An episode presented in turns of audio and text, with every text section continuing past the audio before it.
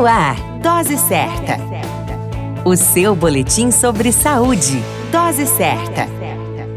Olá, eu sou Júlio Cazé, médico de família e comunidade, e esse é o Dose Certa, seu boletim diário de notícias sobre saúde. E o tema de hoje é os principais fatores que causam dores nas pernas.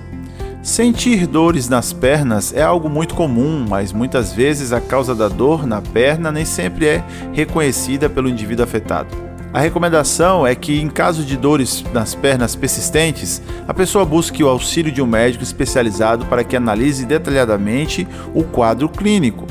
Alguns dos principais fatores que podem estar associados às dores nas pernas são insuficiência arterial, a insuficiência venosa, a trombose venosa profunda na região da perna, a hernia de disco, que leva a dores nas pernas, a artrite e o cansaço nas pernas excessivo. É importante que a pessoa busque auxílio médico e evite a automedicação, pois essas são medidas que favorecem a sua saúde e bem-estar.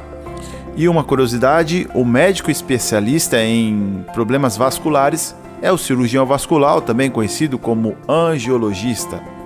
Se você sente dores nas pernas, agende uma consulta com seu médico.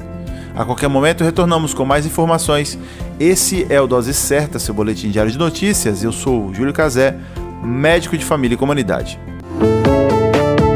Dose Certa, o seu boletim sobre saúde. Dose Certa.